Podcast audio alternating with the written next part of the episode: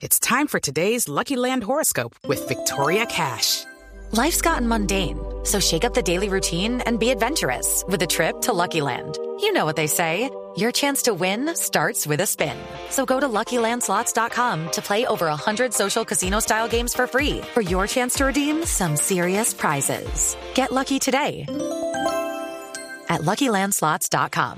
Available to players in the U.S., excluding Washington and Michigan. No purchase necessary. VGW Group. Void or prohibited by law. 18 plus. Terms and conditions apply. Senadora del Partido Conservador, Esperanza Andrade, tiene un proyecto que le da, el proyecto de ley dice que le da 30 días a los hombres para demostrar que no son los padres del recién nacido. Cuando una mujer está reclamando la paternidad, pues le toca a la señora demostrar que el señor es el papá. Lo que la senadora quiere es, si le entiendo, ya no lo va a explicar, es voltear esto para que el señor sea el que tenga que demostrar que es o no es el padre de un recién nacido. Eh, doctora Andrade, senadora, buenos días. Senadora, ¿me escucha? Sí, claro. ¿Cómo está, senadora? Buenos días. Muy bien. Bueno, vamos a recuperar esa comunicación porque no le estoy escuchando. Eh, No, no le digo nada. Eh, lo que la iniciativa pretende, Juan David, es modificar el procedimiento, ¿no? Para que sea más breve, para que beneficie sobre todo a la mamá. Básicamente lo que busca es invertir la carga de la prueba para que sea el papá o el posible papá o el señor señalado por la mamá de ser el eh, papá del niño el que deba probar que no lo es.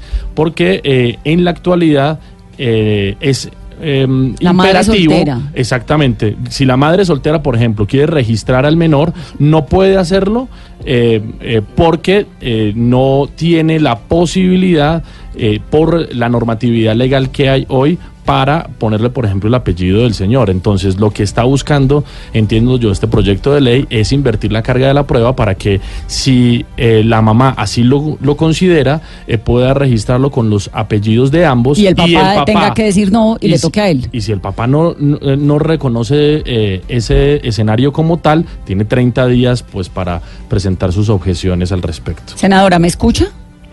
Sí, claro, los estoy escuchando perfectamente. Quiero contarles que este es un proyecto de iniciativa Conservador de la senadora y vocera del partido, la doctora Miriam Paredes, y soy ponente de este proyecto en la comisión primera. Vamos a rendir el primer debate. Es el proyecto de ley 044 de 2018 y como ustedes bien lo están afirmando, le No, pero sabe, senadora, es que tiene que quedarse. Usted está en el Congreso, en el Congreso la señal es muy estoy- mala, entonces la estoy perdiendo, Sí. no la oigo al aire. No, está quietica, no Eso. me he movido. Bueno, es que la ahora sí. señal es mala. Ahí está bien. Ver, Entonces, bueno, ¿en qué consiste eh, exactamente? ¿Qué va a cambiar? ¿Qué va a cambiar? La carga de la prueba. Cuando nace un hijo extramatrimonial, su madre en la actualidad, con la ley 45 de 1936, se acerca a la notaría a registrarlo, pero eh, no le reciben el apellido del papá, sino eh, lo registran con el apellido de la madre. Y inicia un procedimiento en donde la madre tiene que demostrar que ese hijo extramatrimonial, eh, la paternidad es de Julano de Tal. Ahí se arranca un proceso en que la madre es la que tiene que demostrar quién es el padre de este hijo. Hoy con este proyecto de ley, la madre se acerca a la notaría y dice, yo eh, estoy registrando este hijo extramatrimonial y el papá es Julano de Tal. De una vez la notaría toma, lo registra al menor como hijo del presunto padre. El presunto padre a los 30 días debe acercarse a la notaría entre los 30 días a decir si es mi hijo o no es mi hijo. O sea, los efectos jurídicos empiezan a partir de que la madre señala que este es eh, el padre es Julano de tal. ¿Y el padre Aquí cómo se la enteraría? carga de la prueba. Sí, ¿cómo se entera, senadora, el padre de que acaba de nacer? Porque hay casos, ¿no? Donde las madres no necesariamente le dicen al padre, pues esto eh, exponiendo una situación no ideal, pero cotidiana, ocurre un montón. No necesariamente le informan al señor que el niño acaba de nacer, sino que va y lo notariza. El, el proyecto también obliga de alguna forma a que la madre informe al padre o el señor se da cuenta ya cuando el niño tiene tres años.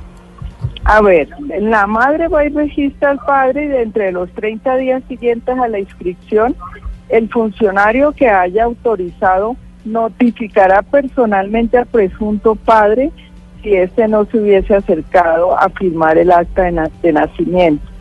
El, noti- el notificado, o sea, el padre debe expresar en la misma notificación al pie del acta respectiva si acepta o rechaza el carácter de padre que en ella se le asigna. Y si negare ser hijo suyo, deberá probarlo mediante prueba del ADN para que eh, se investigue si es el padre realmente o no.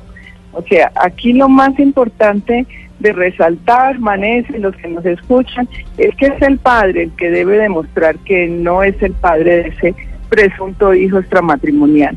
¿Por qué hago énfasis en esto? Porque hoy en día, como estamos legalmente, eh, no se puede adoptar directamente el apellido del padre, sino que se reconoce con el apellido de la madre y arranca todo un proceso de investigación de paternidad y de un proceso que demora en el tiempo muchos años para poder demostrar que ese menor es hijo del presunto padre. De manera que es una, un proyecto de ley que va a permitir que los hijos de matrimoniales sean de una vez eh, eh, adoptados, reconocidos en la notaría y asumidos el apellido de su presunto padre. ¿Qué pasa eh, entonces? Al padre se le notifica y tal vez no le llegue la notificación, porque como sucede en muchas oportunidades, pues son relaciones que se separa la pareja, tal vez nunca fue pareja, y el señor termina enterándose años más tarde que como a los 30 días no dijo que ese no era su hijo, se entera que tiene un Porque el notario va y lo busca, lo que explica la senadora, sí, ¿no? pero si años más tarde encuentran al señor después de esos 30 días que él tiene para decir que Por él dicho, no la pregunta papá, sería, ¿qué garantía hay de que efectivamente lo van a encontrar para notificarlo? o qué garantía? Bueno. qué tan difícil es que uno venga después y el señor diga, no, no, ese no es mi hijo, quedó bajo mi nombre y tal, han pasado 20 años, pero no es hijo mío, o sea, el- el- sigue siendo un proceso muy complejo. Sí, pero lo importante del proyecto de ley es que mientras no se pruebe que no existe filiación, se presenta padre quien haga. O sea, me explico, si en 5, 10, 15, 20 años el padre nunca parece decir, no, hola, este no es mi hijo, pues va a estar figurando a nombre de él. El padre es el que tiene que, vuelvo y repito, con la carga de la prueba demostrar que no es el padre, que es el efecto contrario que tiene hoy actualmente la ley 45 de 1936. Eso es lo importante, que hoy las madres pueden ir a señalar que este es el presunto padre y de una vez el apellido eh, se toma en la notaría y, eh, y surte efectos jurídicos. ¿Para qué? Para alimentos, para todo lo que tiene que ver con guarda, custodia de sus hijos. Es, es de verdad una eh, revolución en el tema de reconocimiento de hijos extramatrimoniales. Senadora, ¿cuál es eh, o cuáles son las razones que ustedes consignan en la exposición de motivos de ese proyecto de ley para sustentar que tiene que invertirse la carga de la prueba? Es decir, eh, ¿cuál es la radiografía de madres eh, solteras hoy que no han podido registrar a sus hijos con el apellido eh, de, sus pro- de sus presuntos progenitores y cuáles son las barreras que han tenido ellas históricamente para eh, pues obtener este derecho? Bueno, empecemos por explicar que la ley no ha cambiado la denominación de hijos naturales por hijos extramatrimoniales. Esto también trae este proyecto de ley. Ha habido una exclusión social de los hijos extramatrimoniales antes denominados hijos naturales. Hay una vulnerabili- vulnerabilidad e indefensión del hijo extramatrimonial recién nacido. Hay impunidad en el, en el de las obligaciones derivadas de la maternidad antes y durante el proceso de conocimiento. Por eso Mm. Mm, la estoy No, perdiendo, hablemos senadora. sí. Aló. La estamos Lo perdiendo. bueno, ya- ya me estoy moviendo a ver si me escuchan mejor. Donde estaba, Eh, estaba regia. Ahora la ventaja es No, no, señora, no le escucho. Donde estaba ahorita No, estaba estoy- es-. Estoy en, la- estoy en el mismo lugar, lo que pasa ahí, es que la señal ahí se ya- va. Ahí está perfecto. Nos Bueno. Bueno, les contaba cuál es la radiografía actual La radiografía actual ahí es que hay vulnerabilidad e indefensión del hijo extramatrimonial recién nacido. Igual, como está la ley, hay una impunidad en el incumplimiento de las obligaciones derivadas de la paternidad antes y durante el proceso de reconocimiento. Claro, pero esas son, las eh, eh, consecuencias que históricamente ha tenido el, eh, el, escenario de, digamos, de la ley como está hoy. Pero ustedes tienen estadísticas, números, cifras que concretamente le pongan un poquito de perspectiva a este proyecto de ley. Bueno, no lo tengo aquí a la mano, pero sí puedo decirles que con este proyecto de ley, en este momento el reconocimiento y efectos jurídicos serán inmediatos a la declaración de la madre o quien conozca la filiación. Reitero, la obligación es de desvirtuar científicamente la paternidad del padre. Lo más importante, que se elimina el trámite de legitimación por medio de anotaciones en registros civiles y que, reitero, la presunción legal de la, de la paternidad se invierte.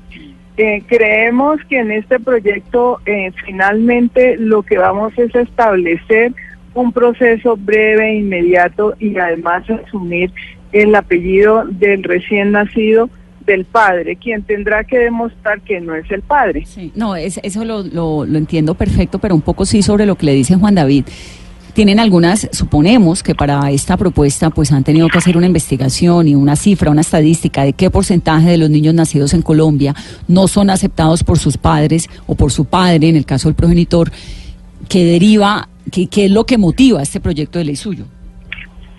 Sí,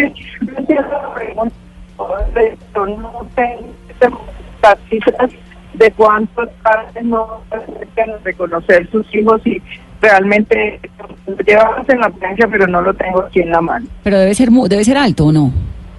Claro que sí, mm. es alto y de hecho este proyecto lo hemos concertado con nos han dado las cifras y nos han explicado cómo es eh, realmente la finalidad del proyecto para que el proyecto sea viable, pero pues les quedo debiendo las cifras, Vanessa. bueno, lo de las cifras es importantísimo porque desde ahí uno deriva la, la, justificación. de un proyecto que de alguna manera muchos podrían incluso eh, eh, tachar como inconstitucional. ¿No teme que pueda derivar eso en este tipo de críticas en el sentido de que ahora es el hombre el que tiene que probar si es o no el padre de ese niño y eh, pues también en ese contexto no, no le preocupa em, pues como el desarrollo o el ambiente que pueda tener en el Congreso de la República este proyecto?